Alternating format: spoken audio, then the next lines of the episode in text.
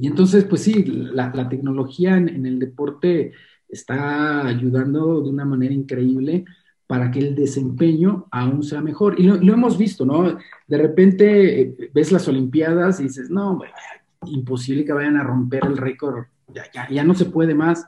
Y llegan las siguientes Olimpiadas y ¡pum! vuelven a romper el, récord, ¿no? Bueno, pues eh, no, es que eh, el hombre esté, el humano esté siendo cada vez más capaz, ¿no? Lo que pasa es que estamos aprendiendo a hacer las cosas.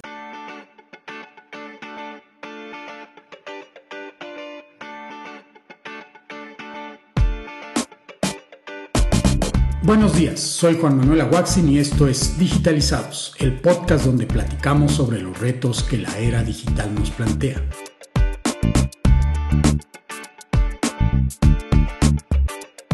Hoy tenemos como invitado a Rafael Cobos Bustamante, quien es especialista del entrenamiento personalizado y director general de Blue Trainer, empresa que utiliza lo último en tecnología y ciencia aplicada al deporte para la valoración en fisiología y entrenamientos deportivos. Rafael está certificado como entrenador internacional de triatlón por la Unión Internacional de Triatlón y la Federación Mexicana de Triatlón, además de contar con estudios de especialidad en prevención y readaptación cardiometabólica a través del ejercicio.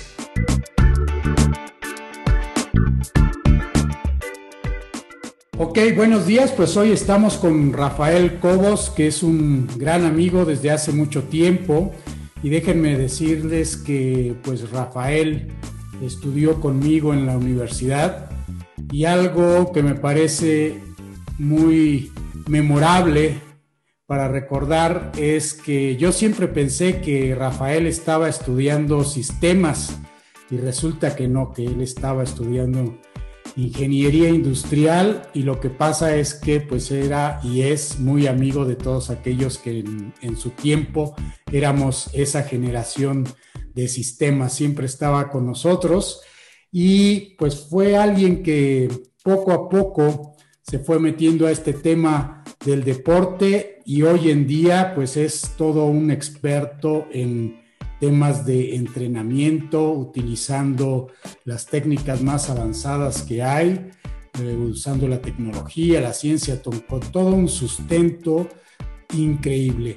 Pues te doy la bienvenida, Rafael, a este espacio. Muchas gracias por haber aceptado la invitación y pues eh, qué bueno que estés acompañándonos el día de hoy. Gracias, Juan. No, al contrario, muchas gracias por la invitación. Oye, y fíjate que, este, que yo me llevaba con toda la gente de sistemas porque, este, bueno, de hecho empecé en ingeniería química, ya de saberlo, primero. Eh, después del preuniversitario dije, no, creo que sistemas es lo mío y me cambié a sistemas y estuve eh, varios semestres en sistemas y, por eso me llevaba con toda la gente de sistemas. Y en el camino descubrí que no, que era ingeniería industrial.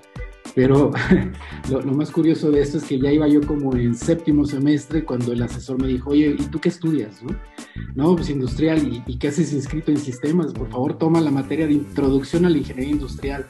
Entonces, este, bueno, pues así ha sido. Así ah, bueno, entonces no, eh, no estaba yo tan mal, sí fuiste en un momento dado. Bueno, no, sí, llevamos por ahí una este, muy tenebrosa con, con Jorge Villa, con varios ahí de sistemas de matemáticas discretas, no sé si te acordarás. Sí, claro, pues yo te veía siempre junto a nosotros, por eso asumí que eras también un estudiante de ingeniería en sistemas, entonces no estaba yo tan mal.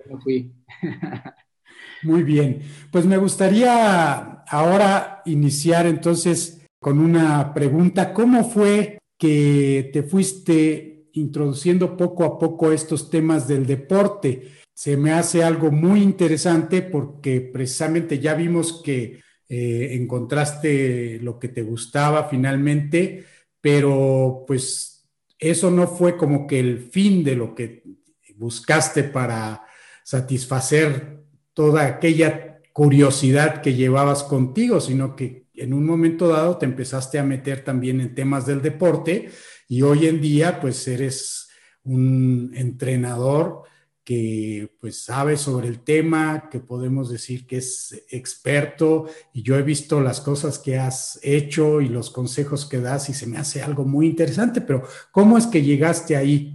Bueno, eh, de, hecho yo sigo siendo, sigo viviendo de la ingeniería industrial, ¿no? Pero este tema del deporte siempre, siempre me ha interesado. Eh, yo creo que desde muy, muy pequeño, tenía yo cuatro o cinco años, mis papás me metieron a jugar fútbol americano. Y el fútbol americano es, eh, es un deporte bastante estructurado, como imagino que hay otros, pero como que me acostumbré a hacer ejercicio de una forma muy ordenada, muy estructurada, donde no solamente era ir al campo a aventar el balón o correr, ¿no? Había atrás toda una preparación física. Seguí haciendo ejercicio hasta, hasta la universidad del primer semestre, estuve allí en los Aztecas el primer semestre, no había becas antes deportivas, ¿no? Incluso hasta cooperábamos para, para comprar los equipos. Y bueno, además yo tenía una beca académica que era la importante, la que tenía que, que, aguantar. Y bueno, finalmente me salí del equipo y, sostuve la, la, beca académica. Y bueno, estando ya en la universidad, poco ejercicio hice, ejercicio formal. Después, ya saliendo de la universidad, decidí que otra vez tenía que retomar el ejercicio.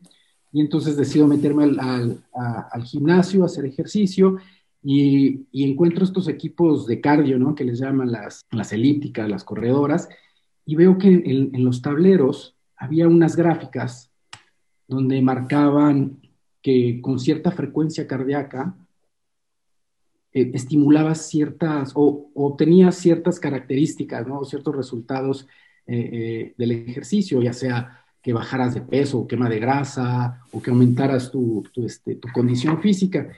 Y entonces, pues yo, yo creo que por la misma formación de ingenieros somos muy curiosos de, bueno, y cómo funciona y de dónde sale y, y, esta gráfica, quién la inventó, en función de qué, ¿no? Y entonces, pues eh, me pongo a investigar y encuentro que, que, realmente atrás de todo esto hay, hay mucha ciencia. Y, encuentro que hay una especialidad en ciencias del deporte, ¿no? Y voy, me inscribo, ¿no? Trato de inscribirme y me rechazan evidentemente, ¿no? Porque no tenía yo el perfil. Me decían, bueno, pues es que tendrías que tener toda una base eh, de, biología, ¿no? De, de, sistema circulatorio, respiratorio, este, conocimiento de músculos, huesos, entonces pues, no, no nada más no, no vas a, a, poder con, con, la especialidad. Entonces volví a meter una carta y dije, no, ese es problema mío, yo me pongo al corriente. Y la verdad es que sí me costó muchísimo porque pues daban conceptos que suponían que ya ya los debería de saber.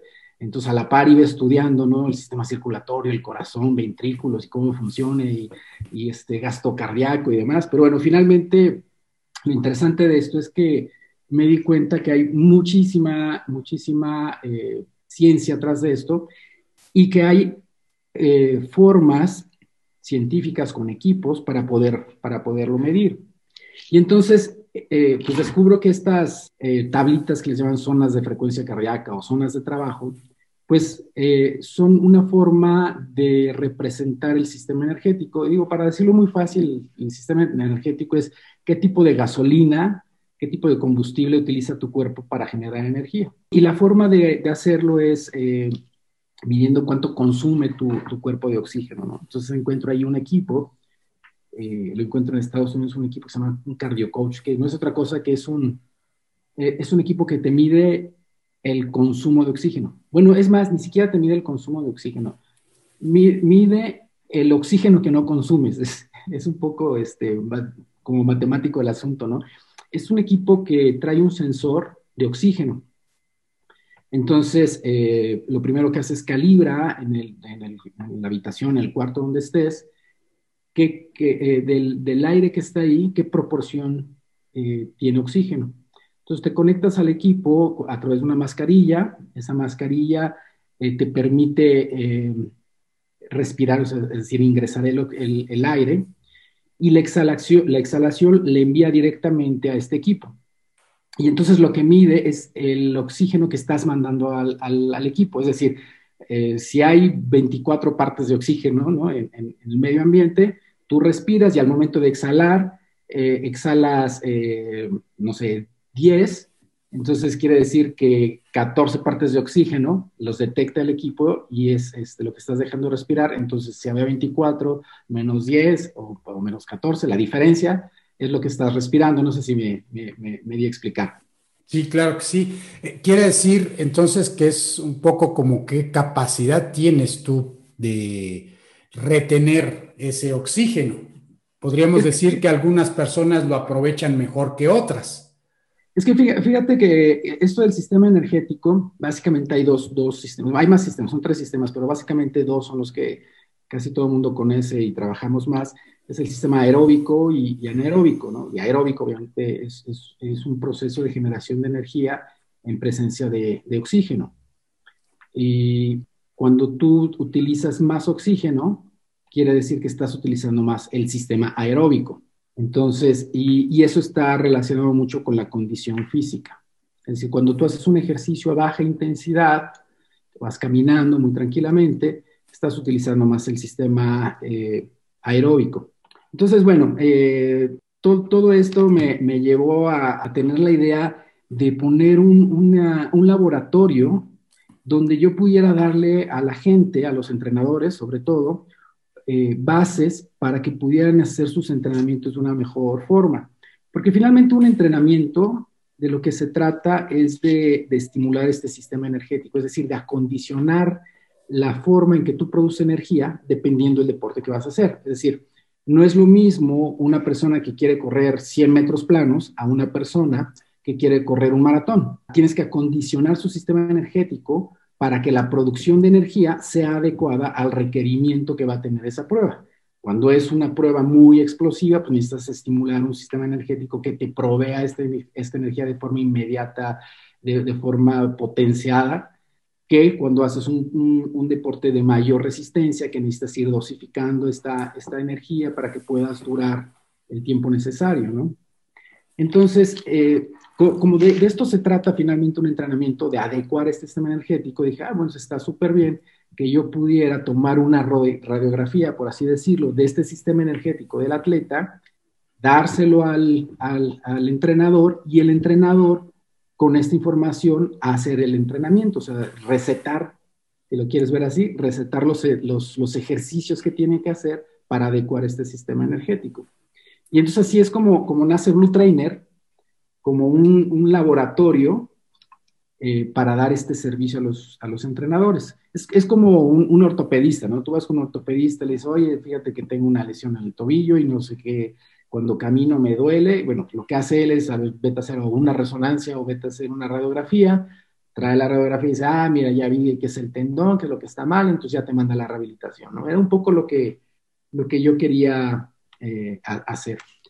Y, y bueno, eh, me, me, preguntas que cómo había nacido el interés, pues por una parte este, la, curiosidad de ver de dónde, de dónde salía toda esta información, y por otro lado, eh, como te comentaba en un principio, que yo hice ejercicio eh, fútbol americano desde, muy chico, eh, en el equipo donde yo jugaba, el, dueño del equipo era una persona que, que, su filosofía era tratar de llevar el deporte a, a todos los niños, hasta que, que, todo el mundo tuviera la oportunidad de hacer ejercicio, no importando su condición social, porque decía que siempre había muchos talentos desperdiciados que, que no tenían la oportunidad o que simplemente no eran detectados. Y fíjate que, este, que lo, que es la vida, eh, terminando esto, coincido con, no sé si recuerdas a Leonel de Aquino, licenciado Leonel de Aquino también. Sí. Exautla, que estuvo ahí, director deportivo en la, universidad. Y en ese entonces estaba como director deportivo del Club Alfa. Y lanzan un programa padrísimo, ¿no? Súper, súper interesante donde dicen ellos, oigan, lo, lo que tenemos que hacer es eh, buscar estos, estos talentos y apoyarlos, ¿no? Talentos deportivos, talentos juveniles. Entonces lanzan un programa que se llama Juventud 500. Y, oh, sí, lo recuerdo. Porque 500 precisamente era el objetivo de eh, encontrar 500 niños. Era un programa desde los 6 años a los 17 o 18 años, encontrar talentos deportivos que tuvieran eh, un potencial para llegar, llegar a nivel olímpico, ¿no? Entonces decían ellos, bueno, los vamos a localizar y los vamos a becar. Entonces hicieron un programa con un acuerdo con el gobierno que finalmente no se dio como ellos eh, querían, pero la idea era que el gobierno les iba a dar becas eh, para, ya sea para escuelas particulares o escuelas de gobierno e incluso universidades. De hecho, digo, por ser el alfa, tiene ahí un convenio con, con, la universidad y algunos muchachos llegaron a estar becados en la universidad a través de este, de, este programa. Bueno, entonces cuando lanzan toda la idea del programa, eh, me llama Leonel, me dice, oye Rafa, fíjate que tenemos este programa, pero ahora el problema es a quién se los doy, o sea, ¿cómo voy a saber a quién le voy a dar este, estas becas, ¿no? ¿Cómo voy a saber qué niños son los que tienen estas capacidades o este talento, ¿no? Este potencial. Y entonces pues me pongo a investigar y encuentro una estadística, y un poco, un poco vieja, pero eh, eh, muy buena porque era una estadística de pruebas físicas que se hicieron en México, o sea, con niños mexicanos a nivel nacional. Eran cinco pruebas, era una prueba de velocidad, una prueba de resistencia, fuerza en piernas, fuerza en brazos, en abdomen. Y entonces eh, resulta que para, para, cada, para cada deporte hay ciertas capacidades motrices que tienes que tener desarrolladas. Por decirte, eh, para fútbol, pues no sé, necesitas tener la resistencia, fuerza en piernas y velocidad desarrolladas para poder jugar fútbol o para que pudieras tener un buen resultado de fútbol, independientemente de la técnica que puedas tener. Entonces me pongo a investigar de las 11 disciplinas que tenían en ese entonces eh, eh, el alfa para, para becar y encuentro en cada, en cada una de estas disciplinas cuáles son estas capacidades motrices que tienen que estar desarrolladas. Y entonces eh, digo, bueno, voy a hacer un, un, protocolo de pruebas, de estas cinco pruebas, y las voy a comparar con la estadística. Y entonces defino que a partir de cierto percentil para arriba, no, no, no recuerdo ahora, era percentil de 85 hacia arriba, que cayeran ahí, pues eran aptos o eran probables para recibir esta beca. Estamos hablando de una época en la que pues no había nada al respecto. Había muy poco. Porque hoy en, esto de, hoy en, día es muy común hablar de estos conceptos. Claro, sí, sí, sí. No, esto es del 2000, entre el 2006 y 2007, por ahí. estamos hablando de hace 13, 14 años. Y entonces ya tengo el protocolo, ya sé cómo los puedo, puedo, calificar.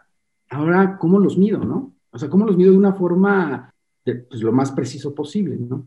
Y entonces me, voy a, Estados Unidos a buscar equipos de medición y encuentro unos equipos maravillosos, ¿no? Un, equipo para medir la, unos cronómetros que eran a través de, de, unos, de infrarrojos, ¿no? Unos aparatitos que ponía de un lado del otro en la salida, ¿no? Entonces, cuando cruzaban, eh, se activaba el, cronómetro y cuando llegaban al otro extremo para medir la, velocidad o la resistencia, estaba otro infrarrojo y al momento que, cruzaban, se detenía el cronómetro, ¿no? Entonces, vaya, era lo máximo en tecnología en ese momento, ¿no? Incluso eran, eran equipos que se, que se estaban ya utilizando, utilizando en la NFL para hacer las pruebas que ellos hacen para la selección de, de sus jugadores. Y entonces compré esos equipos, compré como cuatro equipos de estos para, para estas pruebas y me traje un equipo que era un, se cuenta como un tapete cuadrado de un metro por un metro, que este tapete lo conectabas a una computadora por cable, ¿no? Un cablecito que conectabas a, la, tu computadora. Y, y, este tapete es sensible al, al peso. Lo, lo, que, lo que sucedía es que tú te, tú te parabas en el, en el tapete, lo seteabas, lo ponías a cero y le decías al, chico, pues a ver, brinca. Y brincaba, se activaba un cronómetro, caía, o sea, regresaba al, tapete y entonces te medía el tiempo de vuelo, o sea, cuánto tiempo estuvo suspendido en, el aire, ¿no? Y entonces le colgaba además un, un, hilito que también traía otro equipo y entonces te medía el desplazamiento que tenía hacia arriba. Entonces ya entre, entre el tiempo de vuelo, el desplazamiento, este, ya con unas fórmulas sacaba la potencia, ¿no? Pues qué, qué potencia tenían en, en, en, las piernas. De tal forma que hicimos un sistema súper interesante, además con el equipo que ya había yo comprado para medir esto del consumo de oxígeno, pues eh, entre mayor consumo de oxígeno tienes mayor condición física, entonces les medía la condición física. Entonces sacaba varios, varios parámetros, los calificábamos contra esta estadística, una estadística que nosotros también a, a la par íbamos generando, y le pasaba yo los resultados al, al, alfa, le decía, pues, todos estos chicos tienen sus capacidades motrices arriba de un percentil de 85, por lo tanto son aptos para, para fútbol, para básquetbol, para, cualquiera de las 11 disciplinas. Y ya ellos ya se encargaban de la parte técnica, ya les hacían las evaluaciones técnicas y con eso eh, pues ya repartían sus, sus becas, ¿no? Y entonces, eh, pues ahí es donde empiezo a utilizar un poco más la, la, tecnología y la ciencia aplicada al deporte, un programa bastante interesante. Llegamos, eh, este, este programa finalmente se lo, se lo terminé vendiendo al, al, club y creo que todavía lo siguen aplicando. Y pues a mí me tocó evaluar, pues no te miento, fácil, 1.500 niños en, en, este programa, ¿no? Y un programa muy, muy interesante. Oye, ¿y qué tanto con la tecnología de hoy en día podemos sustituir este tipo de aparatos porque pues en el 2007 todavía no teníamos los teléfonos inteligentes, apenas iba, iban a salir, ¿no? Prácticamente es el año en que salió el primer iPhone, pero estaba también muy lejos de tener pues todos los elementos que hoy en día tiene un teléfono inteligente, como puede ser el acelerómetro, ¿no? Hoy, hoy en día, pues podría yo pensar que puede sustituir este tipo de aparatos que mencionaste simplemente con el acelerómetro. Te colocas el teléfono en alguna parte de tu cuerpo que esté fijo, no en la mano, porque pues puede variar, ¿verdad? Brincas y pues te va a hacer una gráfica que incluso yo pensaría que es más exacta que lo que en su tiempo podías medir con este tipo de aparato, que incluso pues era más grande, más aparatoso, ¿no? Así es, sí, no, pues en, ese sentido ha, crecido mucho la, tecnología, se ha desarrollado de tal forma que ahora eh, yo lo conectaba al tapete, ahora ya he visto un equipo, no, hace mucho, un, este, chico precisamente de, este programa de Juventud 500 que yo eh, eh, evalué, me habló a finales del año pasado y, no sé cómo con me, me, pudo contactar y, platicamos, tomamos un café, me dijo, oye, pues fíjate que a partir de todas estas pruebas y todo lo que hiciste, eh, finalmente yo me puse a estudiar ciencias del deporte y tecnología, algo así, y desarrollé el, uno de los aparatitos que yo tenía ahí para medir, este, se le colgaba las pesas, cuánto, cuánto, cuánto podías levantar de pesas, a qué velocidad, con qué desplazamiento. Y pues ya lo desarrollé yo y me enseñó el aparatito, el prototipo que tenía de aparatito inalámbrico, ¿no?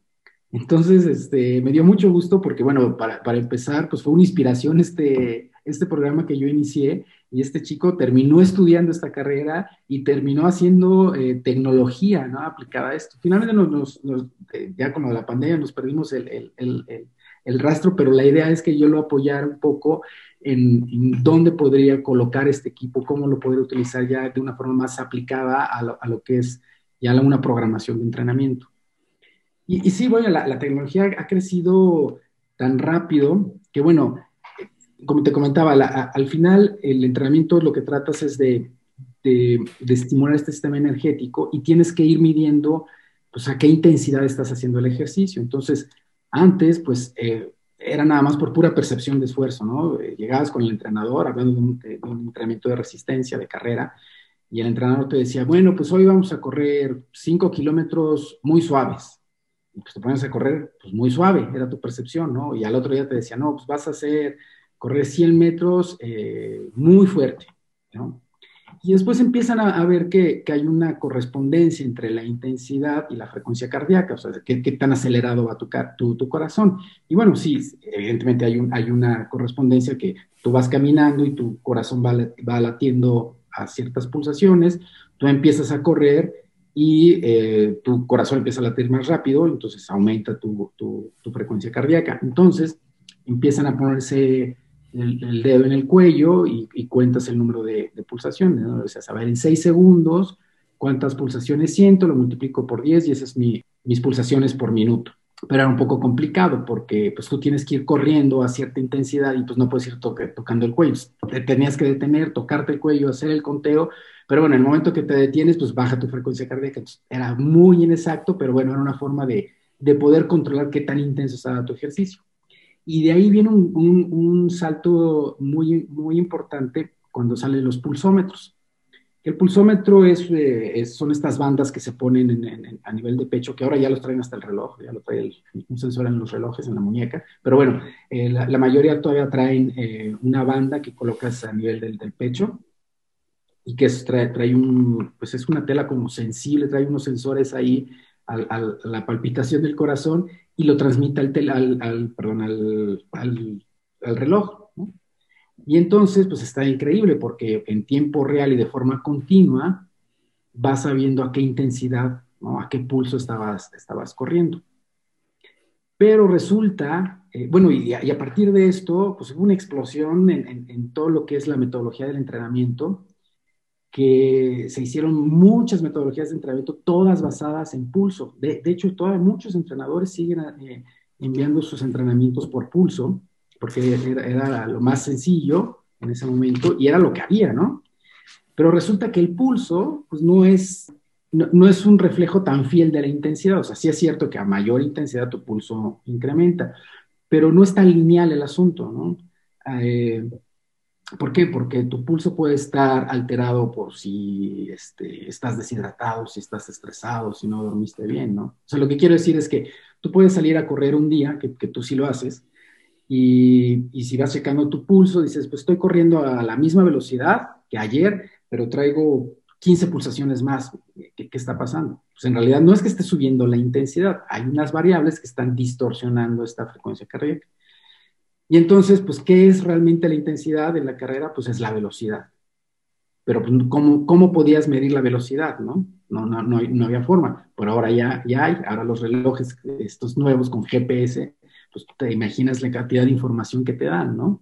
Te dan la velocidad, la variación de la velocidad, qué ritmo traes, la elevación del cuerpo. Cuando, va, cuando tú vas corriendo, hay quien, eh, salta un poco más o, menos. ¿Cuál es eh, la cantidad de, pisadas que das por minuto? ¿Cuánto tiempo te mantienes en el aire entre paso y paso? O sea, te da una cantidad de información que lo que está sucediendo es que ahora te comparas o te pueden comparar contra grandes corredores, ¿no?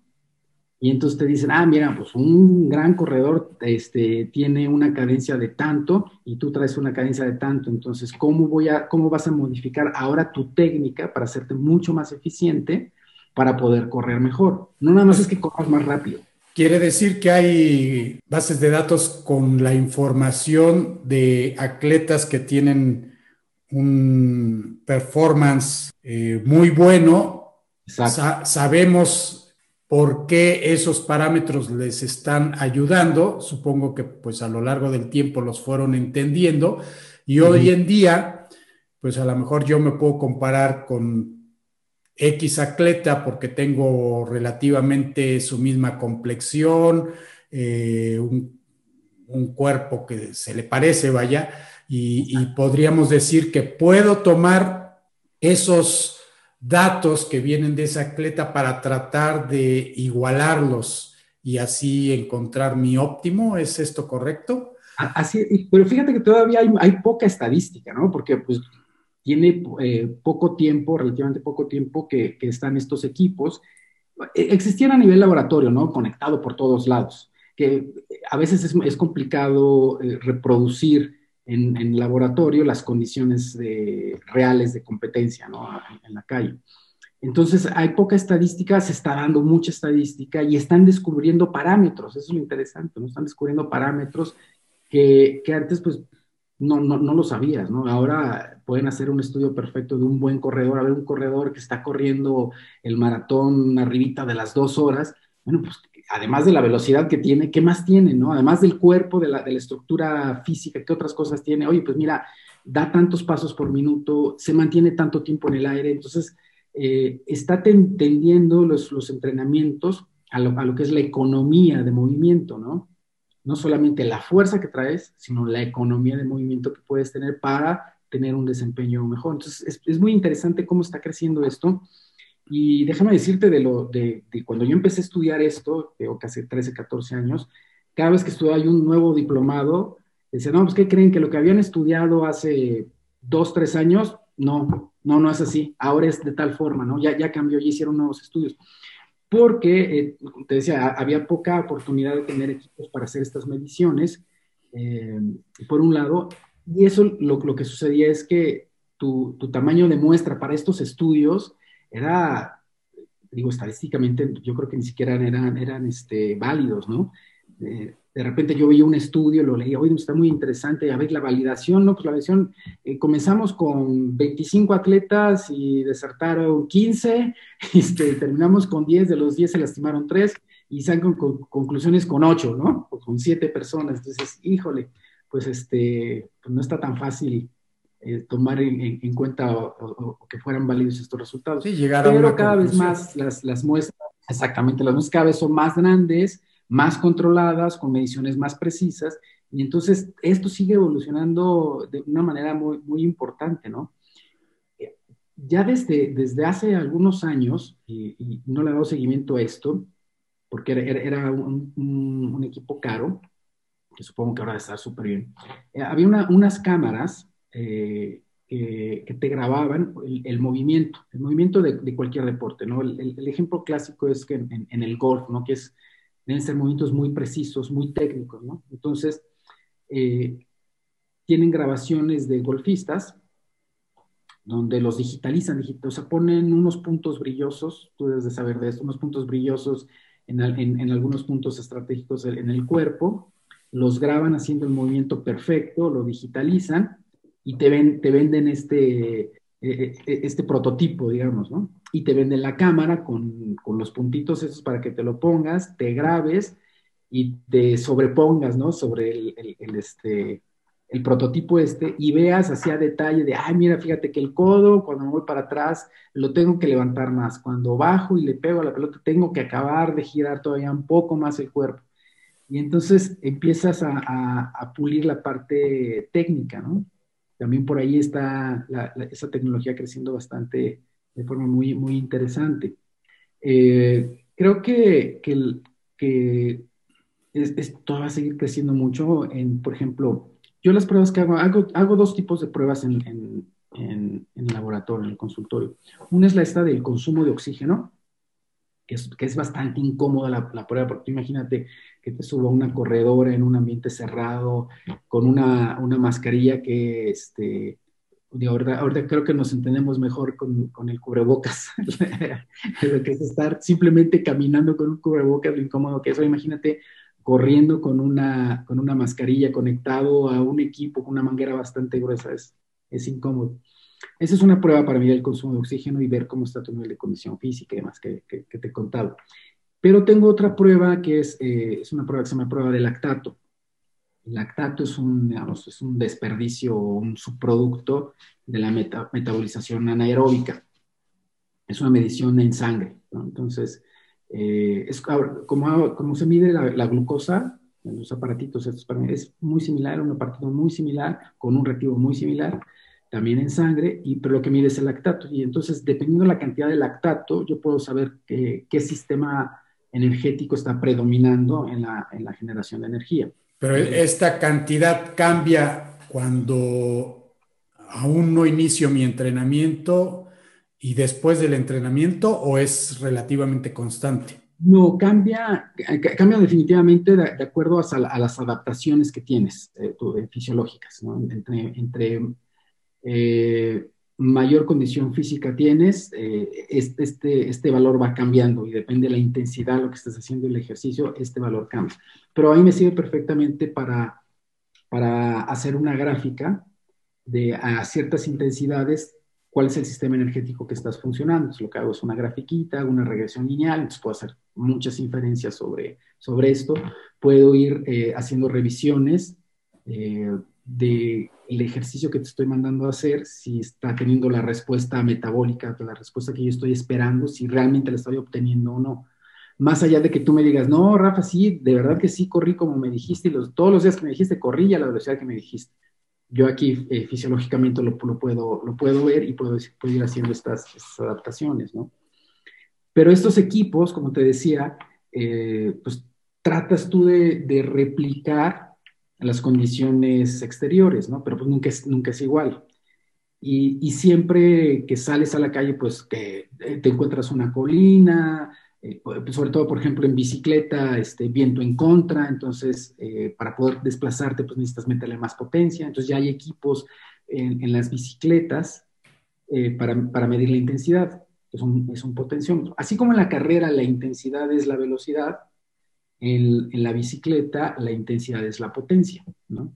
Y entonces trae unos equipos que, que pones en los pedales, y entonces te marca el torque, el par de, par de fuerza, con qué piezas esté apoyando más, menos, la posición de, de, tu pie.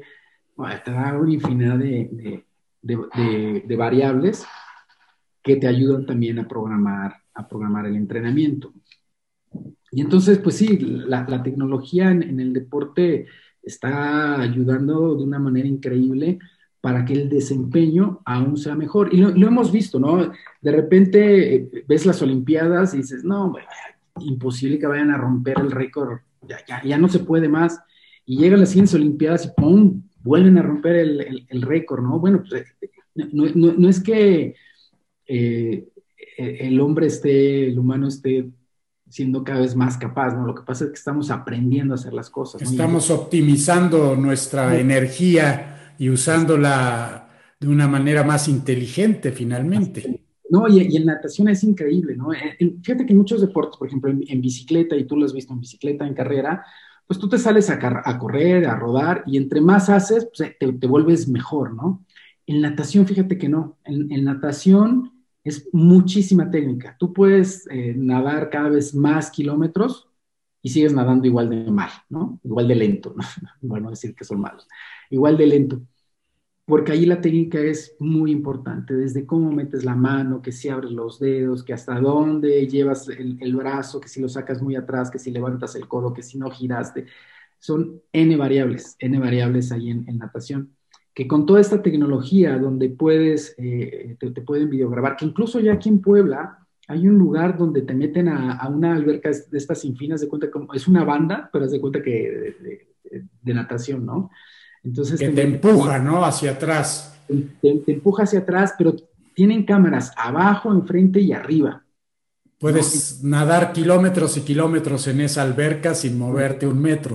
Exactamente, ¿no? Y, van regulando ahí la fuerza del agua para que tú vayas haciendo mayor, mayor esfuerzo, nadando más rápido. Pero lo interesante es que te graban y ya te pueden ir diciendo, ah, mira, fíjate, en tu brazo izquierdo la muñeca la estás girando hacia adentro y ahí estás perdiendo impulso, estás perdiendo fuerza, ¿no? Y eso lo hacen aquí en, en, Puebla. Yo ya, ya, he metido esta alberca y he visto cómo funciona y es también muy interesante. Entonces, toda esta tecnología lo que está ayudando es precisamente a, a, a ser mucho más eficientes, a aumentar este desempeño deportivo y por eso cada vez más vamos, vamos rompiendo más récords, ¿no? Incluso había, fíjate que había una, una estadística, eh, bueno, una comparación de cuando, cuando ganaron los aztecas, una de las veces que ganaron los aztecas eh, eh, en fútbol americano, lo compararon con los acereros de Pittsburgh cuando ganaron el Super Bowl y eran con características similares, claro, con diferencia de 15 años o 20 años, ¿no? Imagínate que ya a nivel universitario en México, cómo ha evolucionado también, que comparando con un equipo profesional que llegó al Super Bowl de hace 20 años, serán equiparables, ¿no? Sí, es algo que yo creo que muchos nos preguntamos con respecto al deporte, ¿no? Vemos los grandes deportistas de los años 90, por no ir más lejos, y nos decimos, bueno, aquel que era el súper bueno, ¿cómo eh, se compararía con alguien de nuestra época, ¿no? Yo creo que eras muy bueno en los años 90, pero si viene a los años 2020, al año 2020, pues obviamente que el atleta del año 2020 va a ser mucho mejor porque está soportando su entrenamiento por medio de, la tecnología. Y, y, fíjate también que el concepto ha cambiado. Eh, tú, comparas los cuerpos, por ejemplo, en, tenis, eh, no sé si te acuerdas de Jimmy Connors, por ejemplo. Sí, claro. tenista. Busca una fotografía de él y busca una fotografía de Rafael Nadal y vas a ver la diferencia en cuerpos. O sea, lo que se ha entendido es que además de ser un buen deportista, antes tienes que ser un excelente atleta. Ve a los futbolistas, ¿no? Este, o sea, eran medios panzoncitos, con mucha técnica, muy, buenos, y ahora no solamente este, son muy buenos técnicamente, o sea, su cuerpo es atleta, o sea, los ves y están marcados con músculo, o sea, se ha entendido que hay que ser atleta antes que ser un, buen deportista, ¿no? Fíjate que yo, yo, lo, yo lo noté, decía yo que había jugado fútbol americano muchos años, eh, tuve la oportunidad de, de ayudar al equipo infantil y juvenil de fútbol americano de la universidad, Universidad de las Américas. De hecho, les hice un, estudio bastante interesante de, sobre hidratación, para ver niveles de, hidratación, pero si quieres ahorita le platicamos de eso. Eh, lo que me llamó mucho la atención es, eh, yo les, estuve, haciendo eh, la parte metodológica de, acondicionamiento físico y me quedaba yo a ver las prácticas ya técnicas, ¿no? De jugadas y demás. Me impresionó el nivel técnico que ahora se tiene. Cuando, yo jugaba, había estrategia y la técnica era pega fuerte, no más fuerte que puedas. No, ahora hacen análisis de, a ver, cómo está parado el, defensivo, ¿no? Este, hacia dónde está girando el hombro, cuál, pie está metiendo primero. O sea, hacen todo un análisis para, para taclearlo de, la persona, ¿no? Del, jugador, que antes pues, jamás lo, veíamos, ¿no? Hacen sesiones ahora de, video, ¿no? De, este, a ver, tú eres el, que vas a cubrir al receptor, entonces te ponen videos de cómo corre, hacia dónde corre, este, cuando va a hacer cierto movimiento, cómo está girando los pies, hacia dónde está viendo. No, es, increíble el nivel técnico que se está teniendo en, los deportes. Esto me recuerda a lo que sucedió en el último mundial que ganó Alemania, que comentaban que Alemania había utilizado pues toda una serie de técnicas para conocer a su adversario a nivel personal. O sea, que habían estudiado incluso a cada uno de los jugadores de cada uno de los equipos que tenían probabilidades de enfrentar. Y además, obviamente, pues habían utilizado la, tecnología para los, los entrenamientos. Y resulta que el equipo que les dio más problemas pues fue Argelia, porque era el equipo que era más desconocido de los que se tenían menos datos. Y efectivamente fue un partido que no fue fácil para Alemania. Entonces aquí tenemos algo muy interesante que en el uso de, de, la tecnología, usas la tecnología para entrenarte, usas la tecnología para conocer a tu adversario y por supuesto, pues los resultados son mejores. Sí, sí, no, y tengo que hay muchas, muchas variables que, antes no, se tomaban en, cuenta. Te comentaba esto de, la hidratación. Eh, cuando estuve estudiando la, especialidad, había un tema sobre hidratación, ¿no? Y no pensé que fuera tan importante. Bueno, pues resulta que si tú llegas a perder eh, un 3% de, tu peso corporal por deshidratación, tu, desempeño deportivo se cae más de un 80%, se cae, perdón, al 80%. Y ese detalle a veces no, no lo cuidas, ¿no? O en un equipo no, no, no, se cuida, sobre todo, eh, no sé, por ejemplo, en fútbol americano que estás tan metido en el juego, en el fútbol soccer, que corren, suben, bajan, pues te, te deshidratas y, y, tu nivel de, de, desempeño se ve disminuido.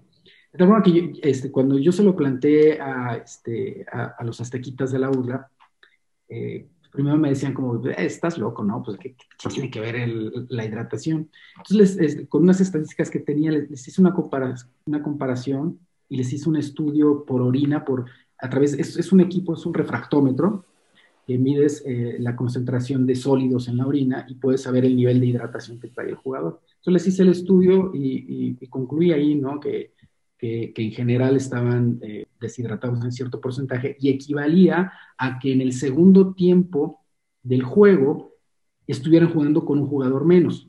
Entonces yo le decía al entrenador, porque me decían, híjole, es que la verdad es bien molesto que estés insistiendo que estén hidratando a los jugadores cuando deben estar concentrados y demás. Entonces, yo le decía, bueno, ¿qué te parece si a la mitad, en, la segunda mitad del juego, quitas un jugador, ¿a qué jugador quieres este, quitar? Vas a jugar, en lugar de conoce, vas a jugar con 10.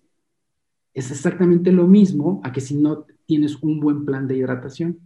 Entonces lo que hicimos ahí era este estudio de no solamente eh, medir el nivel de hidratación de, los jugadores, sino la tasa de sudoración, o sea, con, qué velocidad se deshidrataban.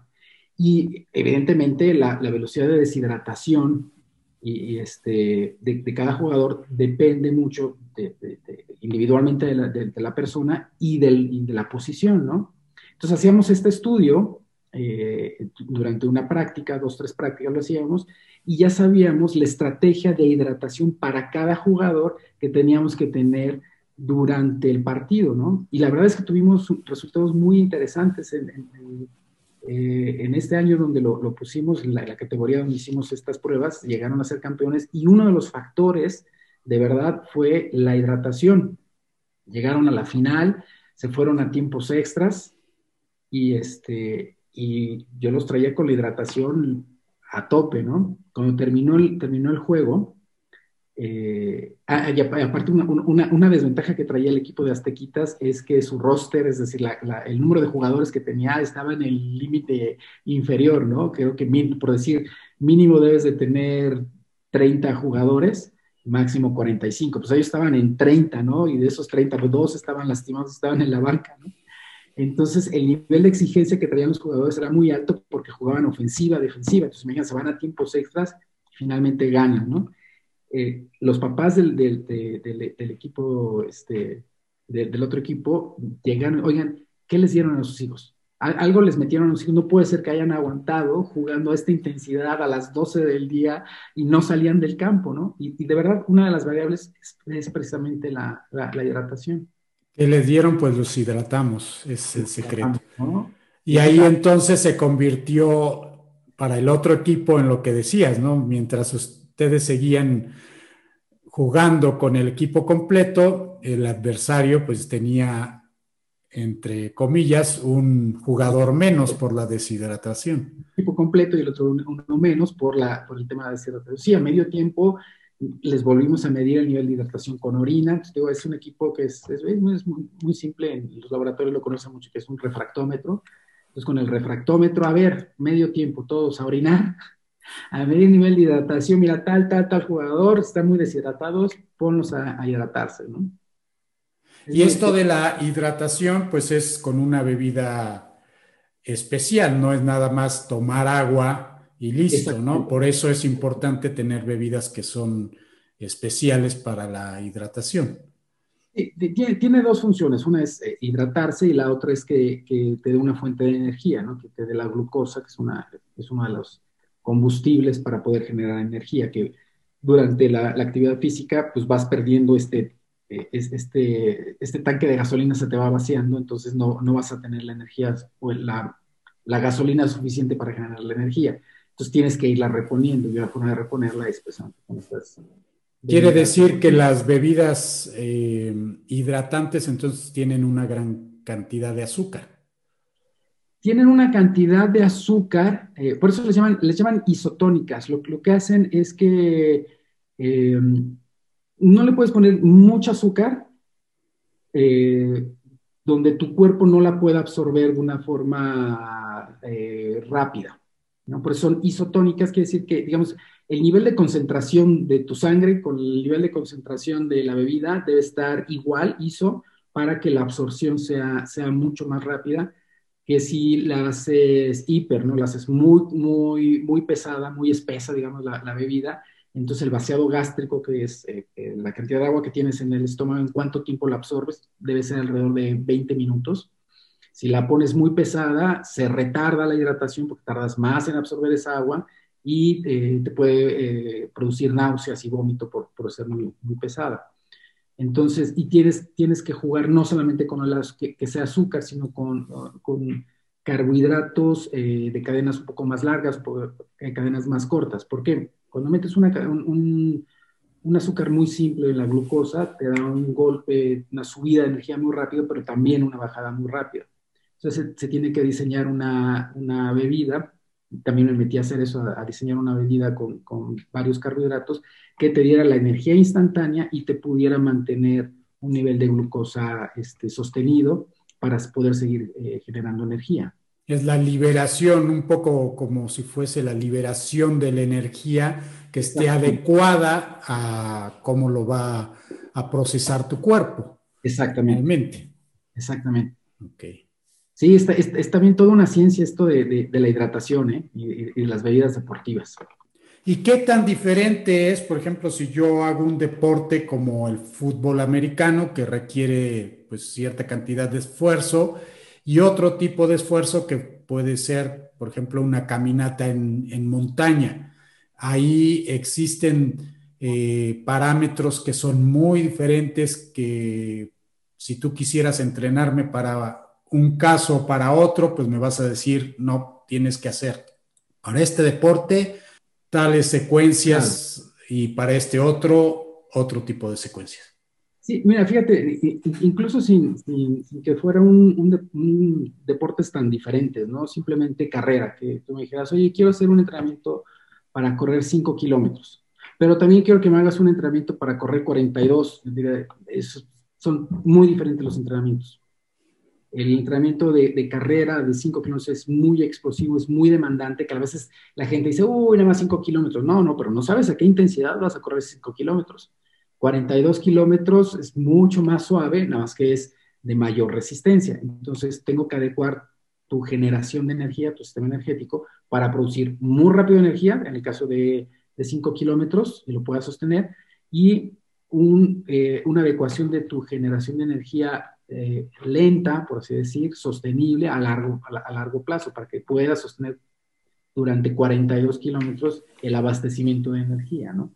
Se, se, entrena muy diferente no, no los puedo mezclar. A veces me llega gente que dice, oye, quiero correr el de 5 kilómetros en mi mejor tiempo y también el de 42. No, no, a ver, no, no, no se puede. Y, además, y no, no, solamente eso, no tiene que ver también la, la, composición corporal, la composición, la formación, de cómo está formado tu músculo. Tenemos fibras rápidas, fibras lentas. Entre más grande nos hacemos, las fibras rápidas, o sea, de contracción rápida, eh, que, te dan potencia, explosividad, este, velocidad, se empiezan a, convertir en fibras rojas, fibras lentas, y por eso eh, la gente eh, mayor, a partir de los 30 años, empiezan a tener mejores resultados en competencias de resistencia. Los jóvenes son los que tienen mejores resultados en carreras explosivas y de velocidad. Pero si yo pongo a entrenar a un chico de 20 años, 22 años para correr maratón, lo que, le, lo que le hago es que sus fibras rápidas las empiezo a convertir en lentas, pero no hay, una forma, no hay forma de regresarlas después de decir, ah, tus fibras lentas ahora las voy a hacer rápidas, no se puede. Al revés, y de rápidas a lentas sí se puede, de lentas a rápidas no se puede. Entonces son de las cosas que, por ejemplo, se tienen que ir, que, ir checando. Si llega una persona joven, no, yo quiero hacer maratones, oye, sí, sí, te puedo, sí te puedo entrenar para maratones, pero después olvídate de que quieras hacer este, 100 metros planos, ¿eh? Ya no te va a dar el cuerpo. Aunque estés bien entrenado, tus músculos ya no van a estar adecuados para ese tipo de actividad física, ¿no? Entonces son de las cosas que se tienen que ir revisando cuando haces una programación de entrenamiento.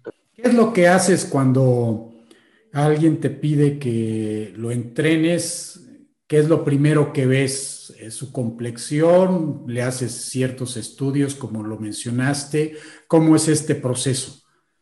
Lo, que hago es, eh, les mando un cuestionario primero para ver qué, cuál es su experiencia deportiva que, tienen, si, eh, si han hecho durante toda su vida algún ejercicio, eh, cuáles son los objetivos que están persiguiendo, si son más de, competencia o, son más recreativo, si tienen un objetivo específico de una carrera en específico, digamos, yo quiero hacer el maratón de la Ciudad de México, ese es mi objetivo, para tener unidad. Y después lo que les hago es ya en el consultorio, les hago todo un análisis de composición corporal que también se hace con un equipo eh, de, impedancia, pero esta impedancia eh, eh, tiene varios, varios rangos de, impedancia, de tal forma que el equipo me determina por sector muscular, por sector corporal, brazos, piernas, tronco, la cantidad de grasa, la cantidad de músculo y ese músculo cómo está compuesto, qué cantidad de, de agua tiene, qué cantidad de proteína, cuánto hueso tiene.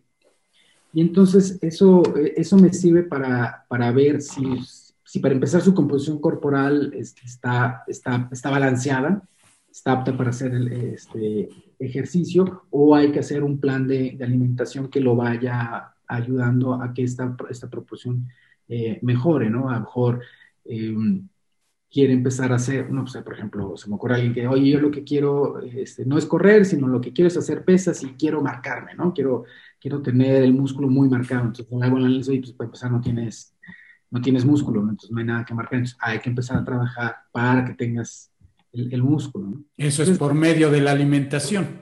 Por medio de la alimentación y sí trabajo de, de fuerza, o sea, trabajo de pesas.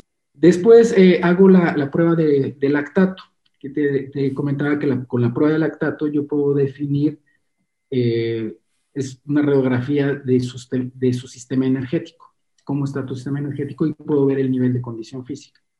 Y entonces ahí puedo determinar eh, si lo que le hace falta es mejorar su resistencia, mejorar su potencia, eh, o hacerlo más rápido, ahí, con eso yo puedo determinar qué es lo que le hace falta. Y dependiendo qué es lo que tú quieres hacer, es lo, lo que puedo estimular. Por ejemplo, eh, hay personas que llegan y me dicen, oye, eh, quiero hacer un maratón de 42 kilómetros. Ah, perfecto. Este, hago su, su, estudio y digo, mira, resistencia tienes, pero lo que te falta es velocidad. entonces, lo que hay que trabajar es un programa que te pueda llevar a los, a los 42 kilómetros, pero necesitamos aumentar tu velocidad para que tengas un mejor, mejor desempeño, ¿no? Eh, uno de los errores muy, muy comunes que tenemos todos cuando queremos hacer ejercicio, que de repente nos ponemos unas metas, eh, decir, bueno, voy a correr 21 kilómetros y en mi vida he corrido 21 kilómetros. Entonces llego y digo, oye, es que he visto programas en, en, internet, ¿no? Donde los, los, puedo bajar y me van a llevar a correr 21 kilómetros pero la realidad es que eh, no lo vas a poder lograr si, tus condiciones fisiológicas no son las adecuadas o no, no, te van a poder llevar ahí. Por decir, a lo mejor sí vas a poder correr 21 kilómetros, pero lo vas a hacer en cuatro horas. No, no, tiene sentido que hagas una competencia de ese estilo, porque más allá de tener un beneficio, te vas, a terminar lastimando. Entonces sí soy muy, muy, muy, este, muy estricto en ese sentido, que hay gente que insiste en que quieren hacer algún tipo de entrenamiento y si yo veo que no están ahí, les digo, no, vamos a poner una meta más, más, real para que puedas llegar ahí. a veces insisten que quieren esa meta y prefiero no entrenarlos. Porque finalmente el, el, entrenamiento estás metiendo en estrés al sistema energético, ¿no? O sea, estoy manipulando tu sistema energético, tu sistema metabólico.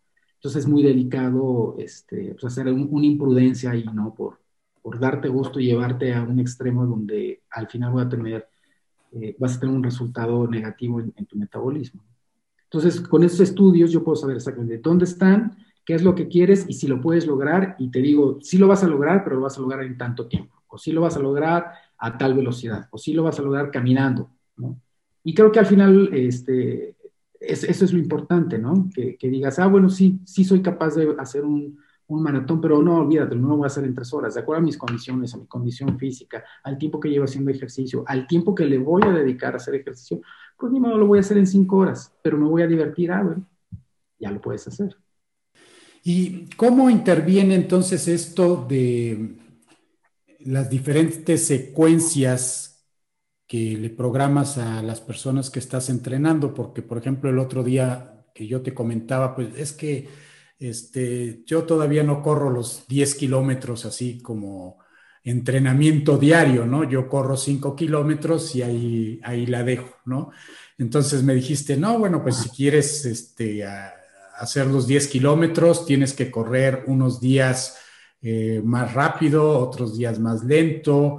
Eh, ¿Por qué tenemos que hacer esto? Porque uno pensaría que, pues, si quiero correr los 10 kilómetros, a lo mejor le voy aumentando cada día un kilómetro o medio kilómetro hasta llegar a los 10, pero no es la buena técnica aparentemente, sino la buena técnica es cambiar el ritmo y, pues el día que tenga yo que correr los 10 kilómetros ya voy a tener esa batería, entre comillas, preparada para correr esos 10 kilómetros. Sí, fíjate que este, tienes que ir eh, estimulando este sistema energético, este, este, este, esta forma de generar energía de diferentes formas para poder llegar al objetivo. No lo puede hacer siempre de la, de la, de la misma forma. Eh, a lo mejor dejan ponerte un ejemplo de, en, en cuanto a pesas, ¿no? Eh, la, metodología de entrenamiento de fuerza, cuando, cuando, se habla de fuerza, en general se habla de, de, pesas, ¿no? llega una persona y dice, oye, quiero, quiero tener mucha fuerza, ¿no?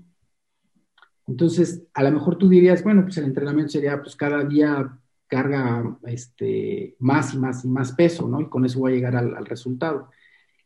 Entonces, no, aquí lo que sucede es que, bueno, primero tenemos que ver, eh, ¿tienes, ¿tienes el músculo para, para poder eh, levantar cierto peso? Entonces, el primer paso es que tengas el, el, peso. El, ejemplo que siempre pongo es, oye, a ver, quiero, quiero cargar un garrafón de agua, ¿no? Bueno, pues ¿tienes el músculo para poder levantarlo? No. Bueno, el primer paso es el trabajo de hipertrofia. Es el, de crecimiento muscular, que tengas el músculo, porque es te va a ayudar a cargar. Una vez que tienes el músculo, el siguiente paso es, ahora sí, carga, el, el, garrafón, ¿no? Ya tienes con qué cargarlo. Entonces, empiezas a cargar el, garrafón, oye, pues no me lo aguanto. Ah, bueno, entonces vamos a hacer un entrenamiento para que tengas la fuerza para poder cargar el garrafón. Entonces, oye, ya tengo el músculo, ya tengo la fuerza, ya cargo el, garrafón. Oye, ahora quiero aventar el garrafón. Ah, necesitas potencia. Entonces, ahora entrenas la parte de potencia. Y después, eh, una vez que lo, cargas y lo puedes aventar, te digo, ahora aviéntalo 100 veces. Ah, bueno, entonces lo que necesitas es resistencia. Entonces hay una, hay, una secuencia de, de acondicionamiento, de adaptación física para poder tener el, resultado. Entonces, lo mismo en, carrera, ¿no? Tienes que ir haciendo ciertas adaptaciones de todo un proceso para poder llegar al resultado final. Y no puedes nada más estar estimulando una sola parte. O sea, no te puedes quedar nada más en estar levantando y levantando el garrafón, porque nunca vas a poder aventarlo 100 veces. Sí, sí más o menos me... Sí, claro. Es, más o menos una secuencia, lo que es la metodología de entrenamiento que se debe de tener. Y ya está bastante estudiado. Eh, este sistema energético que, te cuento, lo que, lo que hacemos es que lo dividimos en cinco o en seis eh, partes, ¿no? Y para cada parte ya hay un estudio de cuánto tiempo tengo que estimular cada uno, con qué frecuencia, cuánto tiempo, eh, etcétera y sobre eso vas armando un plan de, entrenamiento. Por eso te decía, pues, hay días donde tienes que simplemente correr muy lento porque lo que necesitamos es una regeneración de, músculo, una acumulación de energía y al siguiente día este, vamos a correr distancia y al tercer día vamos a correr velocidad y, va, y vas, vas sumando eh, todos estos factores para poder llegar a una, a una suma total y la, esa suma total es que puedas correr estos 10 kilómetros. ¿Y cuál piensas que es el futuro del uso de la tecnología en el deporte? Estamos viendo que pues cada vez integramos más a nuestro cuerpo, pues todos estos elementos que pueden medir diferentes factores, ¿no? Como pues los, relojes que hoy en día podemos utilizar, eh, combinado con otros dispositivos como ya los mencionaste, eh, piensas que hay todavía muchas cosas por hacer, que van a salir nuevos dispositivos, que van a medir otro tipo de, parámetros. ¿Es esto posible o a lo mejor vamos a encontrar como que eh, un periodo en el que, pues, dado que eh, tenemos ciertas limitaciones para colocar aparatos en el cuerpo, pues a lo mejor ya no van a salir tantos nuevos aparatos y lo que vamos a hacer simplemente es utilizar los datos que vayamos recopilando. Yo creo que, bueno, de hecho se está dando. Eh, por ejemplo, te, platicaba que, que, yo no estoy al 100% haciendo esto, es casi como mi hobby, ¿no? De, de hacer entrenamientos, de asesorar gente y demás. Eh, cuando yo empecé con esto de laboratorio y les hacía yo las pruebas a algunos deportistas y les explicaba cómo tenía que ser el entrenamiento, me decían, oye, no, pues, estoy entrenando mal, necesito que tú me, me ayudes a, a, diseñar el entrenamiento. Y yo les decía, no, pues así yo no soy entrenador, ¿no? yo, yo soy el deporte, pero entrenador no soy. Entonces, finalmente terminé certificándome como entrenador. Tengo una certificación, dos certificaciones de entrenador de triatlón. Y, y luego el problema que yo tenía era no tengo el tiempo de salirme contigo a, correr y, cada día estarte diciendo qué tienes que hacer. Entonces lo que hice fue desarrollar una plataforma de entrenamiento. En esta plataforma de entrenamiento yo te hago el diseño de entrenamiento, lo subo eh, eh, con, tus, con tus parámetros, tus velocidades, aquí, frecuencias cardíacas, todo, y te llega el entrenamiento por correo electrónico personalizado y además puedes entrar a la plataforma a, ver tu entrenamiento. así es como empecé a, a, tratar a mis, a atletas, ¿no?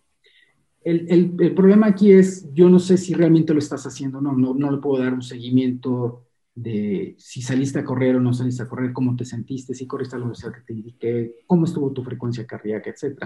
Lo puedes saber únicamente si tú manualmente lo, capturas en la plataforma y, este, y la plataforma sí me avisa, ¿no? Me manda un correo y me dice, Juana Watson entrenó y retroalimentó. Ah, entonces entro y veo que la evolución ha sido que primero yo me quedé en esa fase, ya la verdad es que no, no, no seguí creciendo la plataforma porque salieron plataformas muy potentes, que ahora lo que hacen es que el reloj en automático lo sincroniza con las plataformas y el entrenador puede entrar a ver eh, qué es lo que hizo. O sea, tú como atleta ya no tienes que preocuparte de hacer esta retroalimentación manual en la plataforma, lo hace en automático el, el, el reloj directo a la, a la plataforma. Y ahora lo que está sucediendo, que ya, ya está, es que no solamente eso, yo puedo, yo puedo, si yo soy el atleta, yo te puedo permitir a ti, entrenador, que en tiempo real vayas viendo lo que está midiendo mi, mi, reloj. Me puedes dar seguimiento incluso satelital, ¿no? ¿Dónde estoy corriendo? ¿Hacia dónde estoy corriendo? Si hay subida, si hay bajada, a qué velocidad lo estoy haciendo, si me detuve, si no me detuve. Entonces, eso está súper, súper bien porque en tiempo real, si a mí me interesa seguirte una carrera, puedo estar viendo qué estás haciendo, cómo lo estuviste, cómo, lo tuviste que estar haciendo, sin tener que, eh, estar esperando una retroalimentación o que la plataforma me avisa, simplemente. Prácticamente no se nos escapa nada. Exactamente, ¿no? Y ahora eh, las plataformas, además, ahora te hacen todo el análisis, ¿no? que antes el análisis lo hacía el coach de, a ver, subió, bajó, leí, no, ahora te dice este, la plataforma, pues mira, aquí le bajó la potencia, aquí le subió, aquí se detuvo, aquí hizo tal, aquí aumentó su frecuencia de paso, te da toda la información, ¿no? Yo creo que sobre eso va, va, va, a seguir caminando esta interacción entre el atleta y el, y el, y el entrenador. El, el, paso grande que yo estaría esperando es eh, las pruebas que yo hago en laboratorio, esta, esta, esta toma de muestra de sangre y hago el análisis, lo hago en un, en un, eh, en un lugar controlado, tratando de reproducir un poco eh, las características de, de, competencia de la calle. Si es, eh, lo, lo, que va a suceder es que estas variables que yo mido se puedan medir en tiempo real. Ya por ahí hay algunos estudios que se están haciendo para que la medición del lactato se haga a través de saliva. Entonces, el siguiente paso va a ser que en tiempo real corriendo, este, con algún equipo, eh, un reactivo a lo mejor lo pongas en la, en la boca y te mande el, mensaje al, teléfono o al, o, al, reloj de qué sistema energético estás utilizando en ese momento, ¿no? Porque obviamente el sistema energético también va a cambiar de acuerdo si tienes el combustible o no. O sea, si tienes suficiente glucógeno, pues igual es un sistema energético. Si, si ya te lo acabaste, pues se tiene que meter más al aeróbico. Y, y esos ajustes o, esos cambios que, que, vas teniendo, pues solamente los puedes medir en laboratorio hasta ahora. Pero si los pudiéramos leer, leer en tiempo real durante la actividad física, pues sería un super avance, que yo creo que sí vamos a llegar a eso, ¿no? Por ejemplo, las mediciones que yo hago de volumen de oxígeno, no las puedo hacer en natación, por ejemplo. O sea, no, no, hay forma de conectarle una mascarilla y que se ponga a nadar, ¿no? El, equipo es estático, no hay, no hay forma. Eh, lo, lo, mismo en, en, bicicleta, aunque yo quisiera medir eh, en la calle, en una ruta, el lactato, pues, ¿cómo le hago si van pedaleando? Me tendré que acercarle, pincharle la oreja o el dedo y sacarle las... No, no se puede. Pero si llega a ser por sangre, como lo están viendo, y en un equipo portátil que tú veas sobre la bicicleta y con un reactivo lo, lo, chupas y te dice el, nivel de lactato que traes y de acuerdo al nivel de lactato te dice qué combustible estás utilizando y si la, la tasa de utilización de ese combustible te va a alcanzar para llegar a tu meta o le tienes que bajar a la intensidad. Todo, es, todo esto creo que vamos a llegar a esto eh, durante el tiempo y va a ser otro salto en el desempeño deportivo. Entonces hay muy buenas oportunidades por lo que veo para desarrollar nuevos sistemas que apoyen al deporte. ¿Cómo ves a, nuestro país al respecto? ¿Hay gente que sabe sobre tecnología que podría contribuir en este sentido, así como el chico que llegó y te mostró su, su prototipo? ¿Consideras que es algo que México podría desarrollar, que tiene de potencial para competir con otros países en este aspecto? Pues mira, desafortunadamente estamos ya muy, muy, muy, muy atrasados en esto, ¿no? Y, una, de las variables es que no estamos acostumbrados aquí en México a, entrenar con profesionales, ¿no? Eh, estamos muy acostumbrados a, oye, ¿con quién, ¿con quién puedo ir a entrenar? Ah, pues mira, véate a correr con tal entrenador que corre muy bien maratones o con tal entrenador que hace muy buenos triatlones. Pero el hecho de ser un buen deportista no te hace un buen entrenador, ¿no?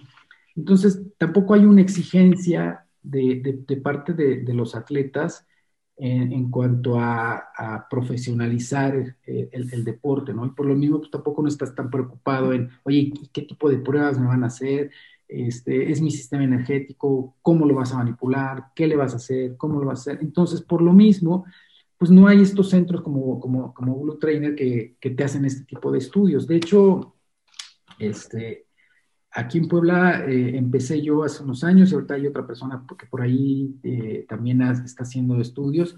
Y de ahí, en la Ciudad de México, ¿no? El Centro de Alto Rendimiento. Este, es donde se, se hacen, en el CENAR, es donde se hacen este tipo de, de, estudios. Hay muy buenos equipos en el CENAR, hay, eh, se pueden hacer muchos estudios, pero son, eh, son pocos equipos para la cantidad de gente que, que, hay, ¿no? Haciendo ejercicio. Eh, yo creo que aquí los líderes es Alemania, España, por ejemplo, España, no sé si recordarás después, bueno, no después, justo en las Olimpiadas de Barcelona, a, todo el mundo sorprendió España con los resultados que empezaron a dar. Y esto fue a raíz de que se, em, se, comenzaron a meter en, en, la ciencia aplicada al deporte y empezaron a hacer todos estos tipos de estudio de volumen de oxígeno, de lactatos, metodologías de entrenamiento. Y ¡pum! Dio, un salto impresionante España, ¿no? Entonces España tiene este, muchos, eh, muchas universidades eh, orientadas al deporte. Alemania, mucha investigación mucha, mucha investigación de, muy especializada. Hay centros especializados nada más en natación, nada más en, este, atletismo. Pero México, mm, creo que, creo que estamos muy atrasados, muy lejos de, de ir caminando hacia allá, desafortunadamente.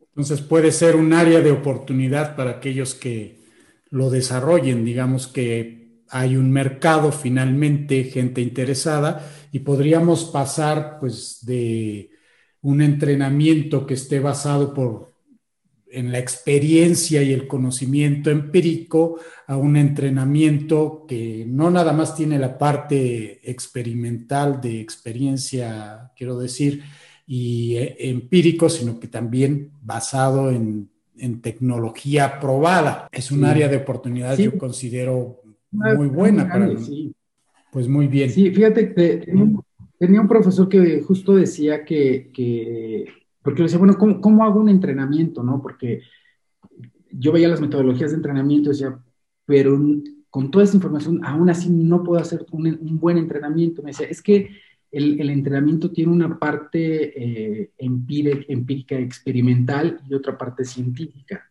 Es un poco como arte también, ¿no? O sea, necesitas saber eh, conocer un poco más a la persona, qué quiere, cómo, cómo, eh, cómo entrena, eh, qué tipo de ejercicios son los que dan resultados, pero eso es experiencia y es un poco empírico si, tú, quieres, pero debe tener todo un respaldo científico, ¿no? Entonces es una combinación este, de, estas dos partes para poder tener un buen, un buen entrenamiento, ¿no? Pero sí es una oportunidad increíble pues definitivamente creo que es eh, algo en lo que deberíamos de invertir, sobre todo en áreas eh, pues como las tecnologías de la información que actualmente, como lo mencionabas, pues se conocen cada vez más datos y podríamos explotar muy bien todo lo que se está generando como nuevo conocimiento. Pues vamos a pasar a la parte final de este podcast y pues me gusta hacer preguntas ya más personales. Y aquí pues me surge la, la pregunta, ¿cómo es tu día a día como amante del deporte? ¿Te levantas y todos los días haces deporte? Eh, ¿Tienes una rutina ya programada o es un poco espontáneo dependiendo de tus otras responsabilidades que tienes?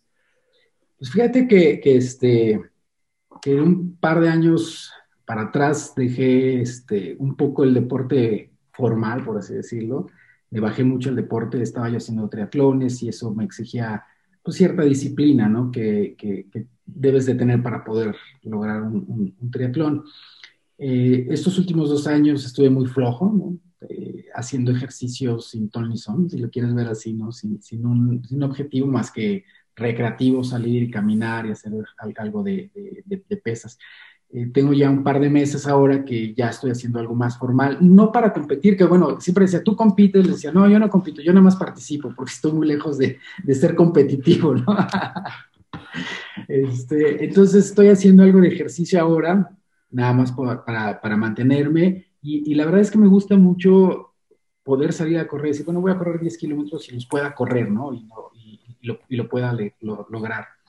Eh, hago un poco de pesas, hago algo de, de, carrera. Eh, intento hacer cuatro o cinco días a la semana. Por las actividades que tengo, a veces lo, puedo hacer en la mañana, a veces lo puedo hacer en la tarde, fines de semana. Y bueno, eh, lo, que pasa es que yo no estoy dedicado a esto del, del deporte, de la seguridad del deporte aunque sí, tengo un, equipo, uno mío, o sea, hay un equipo más bien, que, bueno, ahora con la pandemia bajó muchísimo, pero traíamos alrededor de 80 atletas y yo hacía toda la asesoría de la, metodología de entrenamiento a través de la plataforma. Pero bueno, yo de tiempo completo estoy como director de planta de una fábrica de productos químicos. Entonces, pues la verdad es que me requiere mucho, mucho tiempo, ¿no? Y, y, la verdad es que pues, me sigue gustando más la ingeniería industrial. Entonces me sigue apasionando mucho los, la solución de, de, problemas todo el tiempo, de estar innovando procesos y, demás, eso es lo que, lo, que me gusta mucho. Entonces sí, hay días que me levanto y me salgo a correr, me baño, me voy a la oficina y regreso hasta en la noche. Es un poco, un poco este, ocupado el día. Y, y esto es, este, digo, cuando tú dices hago algo de ejercicio comparado con alguien como yo, pues obviamente yo creo que haces cuatro veces más de lo que yo hago como, como ejercicio, ¿no? Porque siempre ha sido... no, mira, ahora por ejemplo, eh, no sé, a lo mejor en la mañana, ayer por ejemplo, la mañana salí, corrí, no sé, seis, siete kilómetros y luego en la noche me fui a hacer una rutinita del gimnasio de 40 minutos y ya, nada más, no, no es, tanto, y muy, muy, muy tranquilo, muy suave, nada como para, para, mantenerme un poco.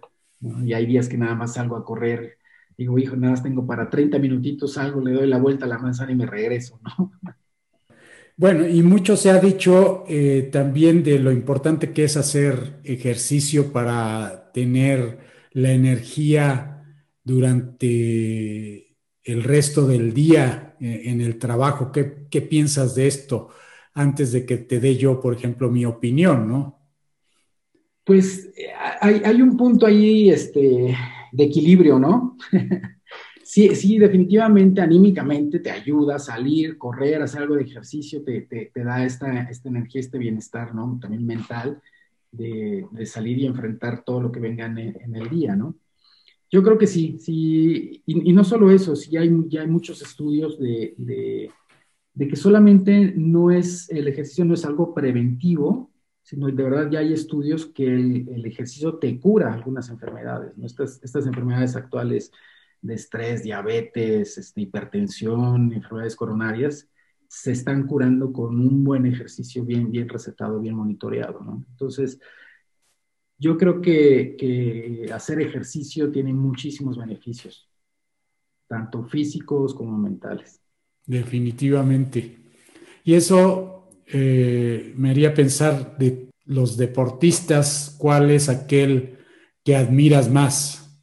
Hijo, ¿sabes qué es lo que admiro de, los deportistas en, general? Y de los deportistas, la gente que hace deporte es esta disciplina de me voy a levantar y voy a hacer ejercicio.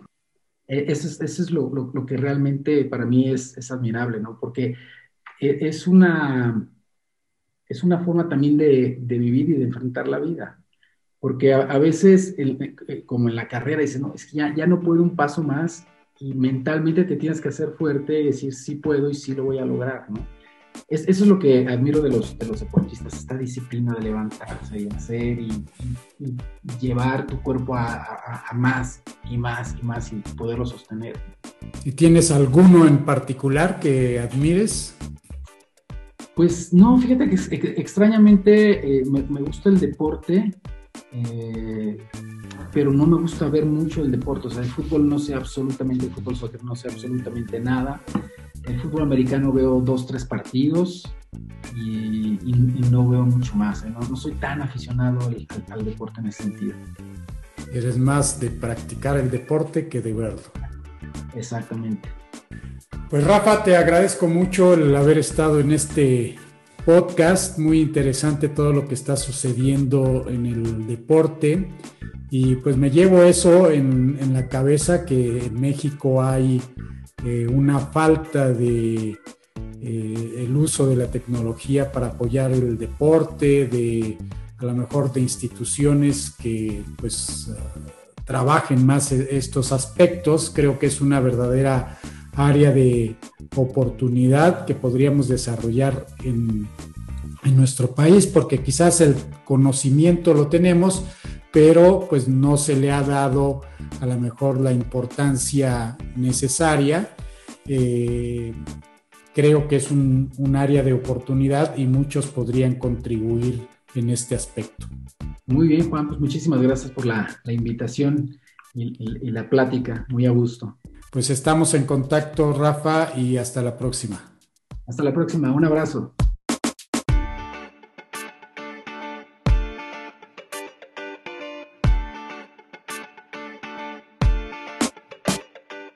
Este fue nuestro décimo episodio de Digitalizados. Pueden encontrar más información sobre Rafael Cobos Bustamante a través de nuestra página web digitalizados.mx o en la descripción del episodio en Spotify, Apple Podcast o Google Podcast. No olviden suscribirse en alguna de estas plataformas, ya que esto nos ayuda a que muchos más puedan aprovechar este proyecto. Nuestro próximo episodio iniciará una nueva temporada con invitados que esperamos sean de tu interés. Soy Juan Manuel Aguaxin y los espero en el próximo episodio. Les tengo reservada una agradable plática con quienes están digitalizando el mundo.